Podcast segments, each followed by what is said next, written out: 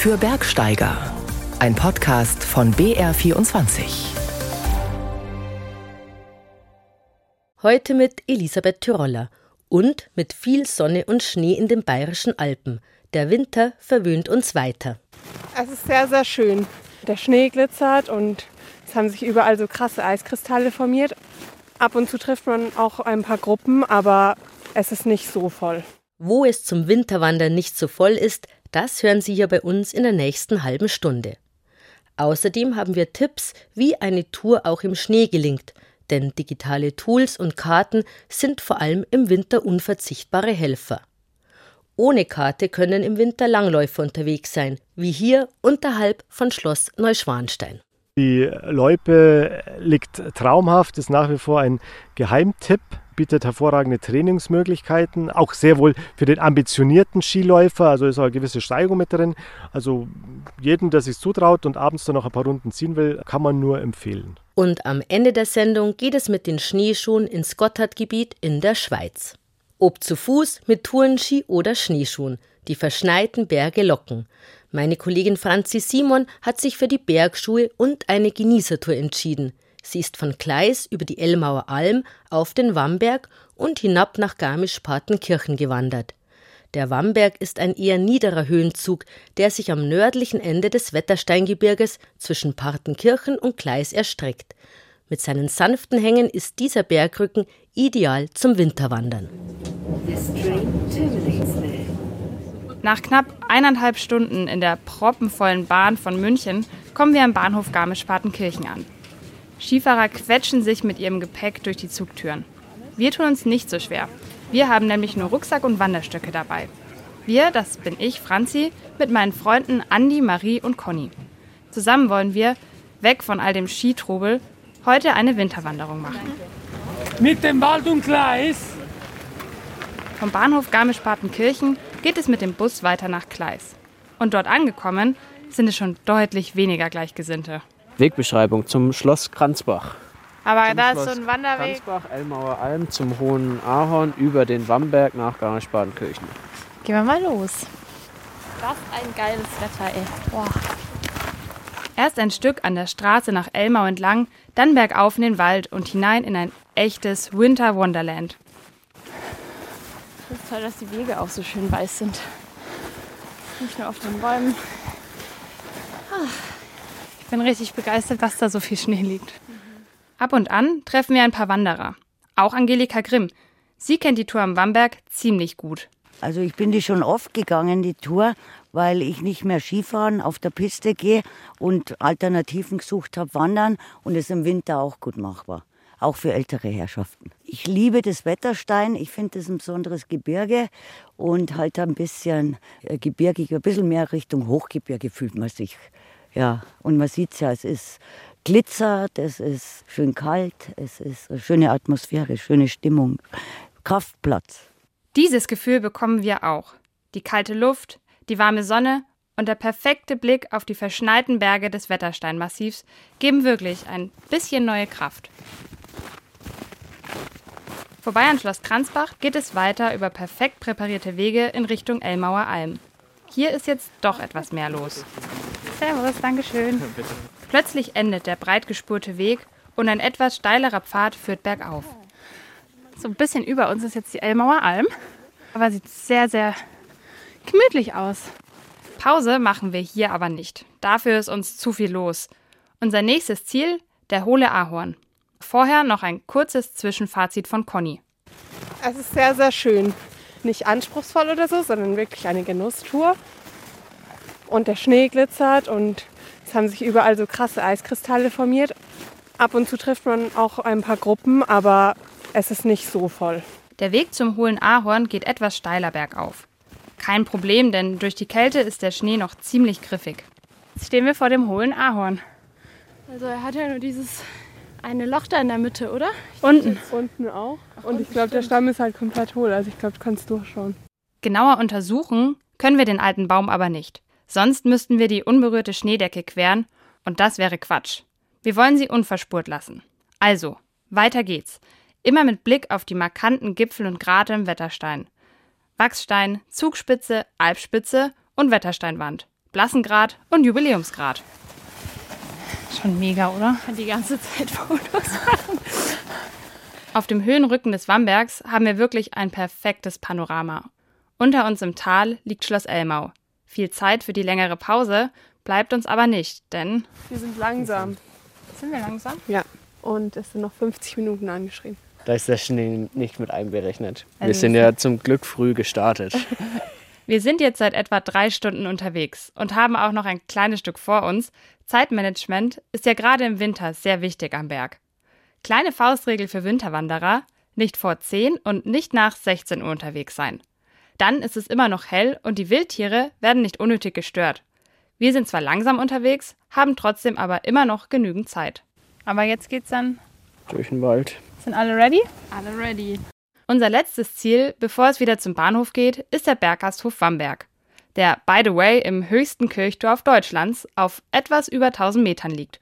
Den Gasthof gibt es schon seit über 300 Jahren. Er wird mittlerweile in der fünften Generation geführt. Mit der Verpflegung von Wanderern kennt sich Juniorchef Michael Simon also bestens aus. Sein Tipp nach einer langen Wanderung: Hausgemachte Kaspatzen haben wir, die sind auch sehr gut. Aber Kaiserschmarrn mag ich selber auch gern und kann ich nur empfehlen. Nichts geht über einen guten Kaiserschmarrn. Jetzt müssen wir aber los. Der Zug wartet nicht. Ein bisschen können wir die Schneelandschaft noch genießen. Dann geht es von Wamberg aus auf einem relativ steilen Forstweg zurück zum Bahnhof Garmisch-Partenkirchen. Ich fand es super cool. Es war eine sehr schöne Runde. Ich fand, es war nicht zu anstrengend, aber auch nicht zu einfach. Die Einkehr fand ich auch sehr toll. Die heiße Schokolade war super. Und der Kaiserschmarrn auch. Ich finde es ziemlich gut, dass wir frühst nach Gleis gefahren sind und von da aus die Route gestartet haben, weil man von Garmisch besser wieder wegkommt. Ich fand es auch sehr schön, überraschend schön und mega nice, dass es so gut mit den Öffis zu erreichen ist. Franzi Simon war für uns unterwegs. Wer eine Wanderung unternimmt, geht selten einfach drauf los. Die meisten klären anhand von Karten, welche Route es sein soll, im Sommer wie im Winter. Im Sommer ist es noch relativ unkompliziert, im Winter sind schon mehr Faktoren zu beachten. Vor allem die Schnee- und Lawinensituation müssen mit einbezogen werden. Wie halten es Tourengeher mit der Vorbereitung? Wetterbericht anschauen, Lawinenlagebericht checken, Karten, Material durchsichten. Ich sage mal, da wo man jetzt natürlich oft und regelmäßig unterwegs ist, kennt man sich schon ein bisschen besser aus, aber im Normalfall immer Karte anschauen. Ich würde jetzt immer mehr auf diese Prognosetools auch hingehen, eben die Hangneigung, Schneefall und alles drum und dran berechnen, weil die doch mittlerweile sehr, sehr zutreffend sind und kleinräumigere Aussagen geben. Ja, ich renn bloß meinem Mann hinterher. Der kennt sich aus und ich laufe hinter dem her, der weiß, was er macht. Also ich persönlich, wenn mal spazieren gehe, dann ist das nicht in Hochlagen oder so. Und dann im Sommer. Also im Winter definitiv Lawinenlagebericht checken, dann definitiv auch Wetterbericht, weil das immer einen Einfluss hat. Dann ist bei mir auch ein ganz großes Thema, mich an Leute halten, die sich auskennen, mitgehen bei Touren, um selber zu lernen. Gerade als nicht so erfahrener Tourengeher ist das schon ein Thema, wo ich sage, da lernt man am meisten. Ich sage jetzt mal, ohne gröbere Planung würde ich nie losziehen. Und doch hat erst wieder der jüngste Lawinenabgang im Allgäu am letzten Wochenende, bei dem ein Tourengeher ums Leben kann, gezeigt, auch bei Lawinenwarnstufe 1 ist die Natur nicht zu unterschätzen. Wie man sich solide auf winterliche Touren, ob mit Skiern oder Schneeschuhen vorbereitet und welches Material dafür zur Verfügung steht, das hat Doris Bimmer für uns herausgefunden. Wenn sich jemand mit der Tourenplanung auskennt, dann sind das Christian Rath und Hartmut Wimmer. Der eine nutzt jede freie Minute für Skitouren, manche nennen ihn auch den Allgäuer Skitourenpapst. Der andere Gründer und Chef der Tourenplattform Outdoor Active. Er sagt, vor zehn Jahren noch völlig undenkbar, was wir heute tun. Heißt, das zur Verfügung stehende Kartenmaterial ist so umfangreich und gut wie noch nie. Die Karte ist erstmal die Basis. In der Karte steckt so viel Information drin, dass man eigentlich damit schon ein ziemlich gutes Bild kriegt. Es entsteht am Schluss im Kopf, wo man sagt, ich kann mir eigentlich jetzt die Tour vorstellen, wie die ist. Also ich weiß vorher, wo es flach ist und wo es steil ist und was ober und was unterhalb von mir ist. Deswegen ist auch eine gute Online-Karte ist nicht eine Karte, die statisch ist und immer dasselbe zeigt, sondern das sind ganz viele Ebenen. Aber die Karten muss man als Tourengeher kennen. Man muss darauf zugreifen und vor allem sie lesen können. Wie das geht, klären wir gleich. Am naheliegendsten, weil überall frei verfügbar, ist der Klick auf den Lawinenlagebericht. Der wird täglich vom Lawinenwarndienst Bayern aktualisiert. Das Lesen selbst lernt man nur durch Üben, sagt auch Christian Rath. Dabei ist es wichtig, nicht nur die Zahl der Gefahrenstufe aufzunehmen, sondern auch den Text zu lesen, zu verstehen und ins Gelände zu übertragen. Also erstmal mit der eigenen Tour abgleichen. Was seiner Meinung nach oft übersehen wird, auch die Messstationen der Lawinenwarndienste liefern wichtige Infos, die online abrufbar sind. Da sehe ich nämlich, was Wetter und Schnee machen, seitdem der Lawinenlagebericht rausgekommen ist. Welche Veränderungen haben in der Zwischenzeit stattgefunden? Knapp 20 dieser Messstationen sind auf deutscher Seite über den Alpenkamm verteilt. Erhoben werden dort allgemeine Wetterwerte wie Windstärke und Richtung, Lufttemperatur, Taupunkt sowie die Temperatur der Schneeoberfläche oder die Schneehöhe. Viermal täglich werden neue Messwerte auf der Webseite der Lawinenwarnzentrale online gestellt. Und für Christian Rath sind diese Daten mitunter tourentscheidend. Wetter und Schnee ändern sich. Und wir haben es gerade am letzten Wochenende in tragischer Form erlebt, dass wir am Samstagabend, zu dem Zeitpunkt, als der Lawinenlagebericht herausgekommen ist, von einer sehr günstigen Situation ausgegangen sind. Während der Nacht hat sich die Situation verändert. Es kam Wind auf, es haben sich neue Triebschneeansammlungen gebildet würden mehr Leute die Messstationen nutzen und schauen, welche Veränderungen wir haben, dann hätte man das eventuell vermeiden können. Weil da sieht man, was in der Zwischenzeit passiert. Anhand eines konkreten Beispiels gehen wir die Planung einer Schneeschuhtour durch. Wir starten und enden die Runde an der Talstation der Hochgradbahn bei Oberstaufen und laufen über die Falkenhütte Richtung Einigundkopf. Bei vorgefertigten Routen, die von Mitgliedern der Community eingestellt werden, rät Hartmut Wimmer übrigens insbesondere im Winter zur Vorsicht. Nicht irgendein GPS-Track aus dem Internet von irgendjemand, sondern gute Daten von offiziellen Quellen, wo irgendjemand mit Know-how eine Karte gezeichnet hat mit dem Track drin der auch weiß, wo man abstürzt und wo Lawinen herkommen und wo der Wind herkommt, wo man am besten einen Hang quert. Das muss jemand wissen und der braucht ganz anderes Know-how, ganz andere Ausbildung, als wenn man auf dem Wanderweg lang läuft. Jetzt aber zu der von uns angedachten Route zum Einigundkopf. Die Punkte auf der Karte sind gesetzt. Wir haben die Winterkarte gewählt und automatisch schlägt uns das Programm schon das Winterwegenetz vor, das nicht immer deckungsgleich ist mit den Sommerwegen. Unsere Tour ist jetzt auf der Nordseite. Wir sind jetzt nicht in einem wahnsinnig steilen Gelände hier unterwegs. Wie kann man das erkennen, ob es wahnsinnig steil ist? Für die Steilheit gibt es so eine Hangneigungskarte. Die markiert mir alles, was äh, steil ist in, in Farbabstufungen. Das wird immer roter, je steiler. Und dann gibt es eine zweite Karte, die ist die Weiterentwicklung davon. Die heißt ATHM-Karte, also Avalanche Terrain Hazard Map. Da sind dann zum Beispiel auch die Bereiche eingefärbt, wo die Lawine ausläuft. Da ist zwar eigentlich das Gelände schon wieder flach, aber die Lawine kommt halt von oben. Das heißt, es ist trotzdem gefährlich. Kostenlos zu haben sind der Lawinenlagebericht, Webcams oder Hinweise auf gesperrte Wege. Alle anderen Karten sind hinter der Bezahlsperre zu finden. Um der Vorstellungskraft bei der Tourenplanung auf die Sprünge zu helfen, ist mittlerweile auch eine 3D-Ansicht möglich. Das musst du dir halt vorher anschauen, bevor du losgehst. Weil wenn du da schon stehst, dann ist eigentlich zu spät. Christian Rath hat mittlerweile so viel Übung im Lesen der Daten, dass er auf einen 50-50-Anteil kommt. 50 Prozent der Energie fließen in die Vorbereitung. Alles andere nimmt er vor Ort auf und reagiert entsprechend. Grundsätzlich empfiehlt er alle Antennen auf vollen Empfang und die technischen Hilfsmittel, die es gibt, das sind Zusatzinformationen, die mir dabei helfen, die Situation so gut wie möglich einzuschätzen und vielleicht kurz bevor ich die Tour starte, noch eventuell das Ziel zu korrigieren. Denn auch das ist immer möglich, dass sich die Situation vor Ort anders darstellt, als es die Karten vermuten lassen. Dann hat auch schon ein Profi wie Christian Rath trotz guter Vorbereitung eine Tour geändert oder ganz abgeblasen, der eigenen Sicherheit zuliebe. Ohne Karte und technische Mittel kann man dagegen in die Langlaufloipe. Eine besonders schöne hat mein Kollege Chris Baumann entdeckt. Sie liegt in der Ostallgäuer Gemeinde Schwangau zu Füßen der Königsschlösser und bietet einige Kilometer Loipenspaß, am Tag, aber auch am Abend. Chris Baumann war hier in Sichtweite von Schloss Neuschwanstein unterwegs. Weiß glitzern die weitläufigen Wiesen. Die Sonne lässt den Schnee funkeln. Es ist traumhaft, paradiesisch, keine Wolke. Geil. Tommy strahlt. 32 Kilometer Loipen werden je nach Schneelage für die klassische und Skating-Technik präpariert.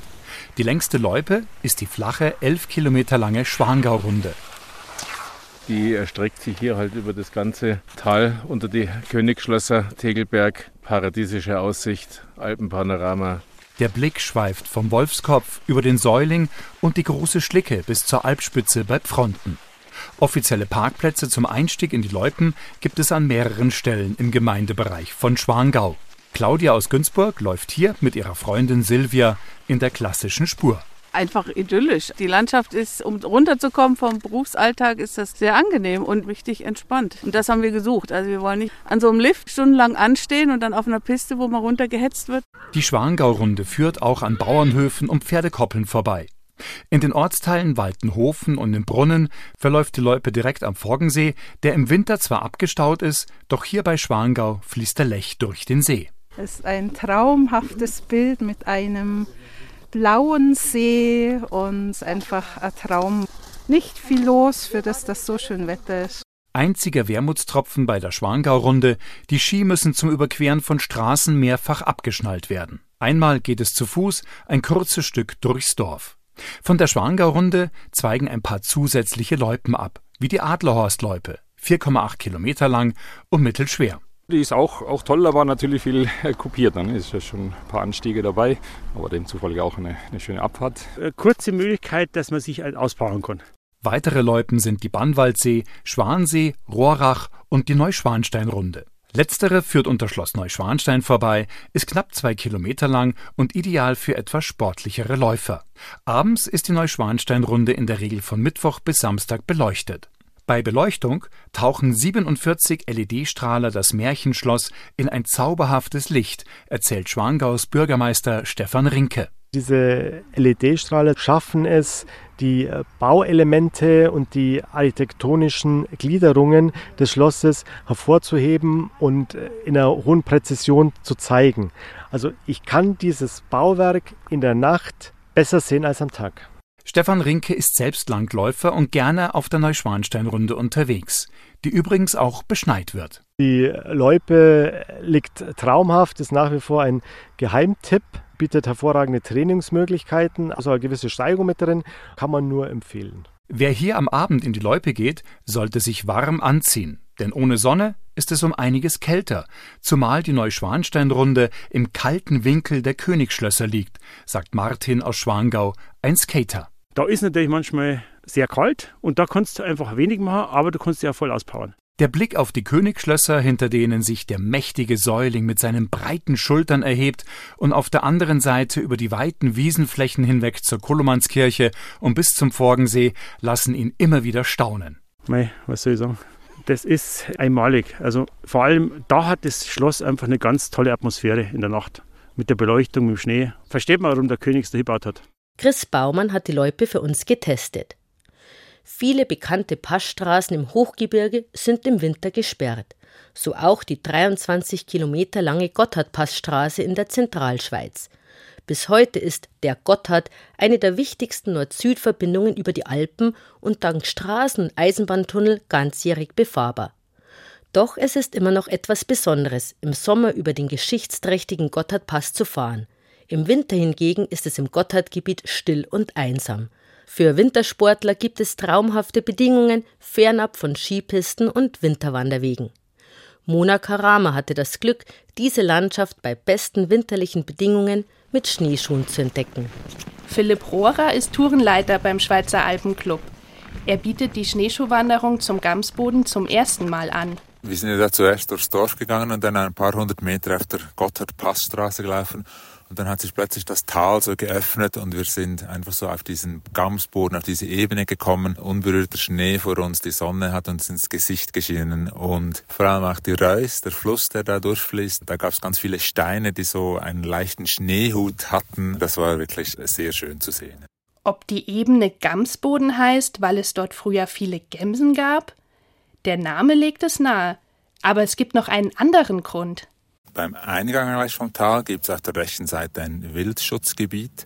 Das ist so ein felsdurchsetztes Gelände mit noch einigen Bäumen und das eignet sich halt sehr gut für das Wild. Ich denke, vor allem Gämsen werden da sein, die da im Winter einfach ihre Ruhe finden und die man auch auf keinen Fall stören sollte durch äh, irgendwelche Wintersportaktivitäten. Diese Gebiete wirklich äh, meiden, die sind auch auf jeder Karte gut eingezeichnet. Die Anreise zum Ausgangspunkt der Schneeschuhtour ist klimaschonend mit dem Zug möglich. Gestartet sind wir beim Bahnhof Hospental. Das ist ganz in der Nähe von Andermatt. Und wir sind etwa vielleicht 250 Höhenmeter gemacht im Gesamten. Äh, die ganze Runde dauert etwa drei Stunden. Technisch ist es, äh, würde ich sagen, mittelschwer. Zur Orientierung. Hospental liegt auf knapp 1500 Meter.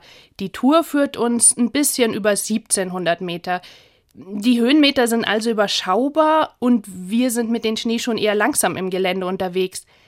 Trotzdem dürfen ein paar Sachen im Rucksack keinesfalls fehlen. Da es im freien Gelände ist, würde ich sagen, ist die Lawinenausrüstung wirklich sehr empfohlen. Also ein Lawinenverschüttensuchgerät, eine Schaufel, eine Sonde gehört in den Rucksack. Bevor wir ins Gelände starten, checkt Philipp unsere lawinenverschütteten Suchgeräte. Sollte ich in eine Lawine geraten, hilft das Signal, mich zu orten. Das Thema Lawine spielt auf der Schneeschuhtour noch eine Rolle, als ich ein lautes Geräusch höre. Das war ein Wummgeräusch, nennen wir das. Das ist, äh, wenn sich die Spannung im Schnee entlädt, wenn man darüber geht. Das ist eigentlich ein klassisches Lawinenwarnzeichen. Früher gab es ja den Spruch bei Wumm, kehr um. Also das ist wirklich etwas, wo man dann auch aufpassen muss. Heute war jetzt die Situation nicht gefährlich. Es ist immer gut, wenn man die Ohren offen hält, auch wenn man so unterwegs ist und dann solche Geräusche auch wahrnimmt. Die Schneeschuhtour ist gut sieben Kilometer lang und umrahmt von zwei hohen, beeindruckenden Bergketten. Wir sind da im Gotthardgebiet im Herzen der Schweiz. Rechts von uns befand sich so diese Winterhornkette und links geht es dann so richtig Gemsstock vom, vom Skigebiet auch her von Andermatt. Wir sind so dieses Tal dann eben Richtung Gotthardpass hochgelaufen.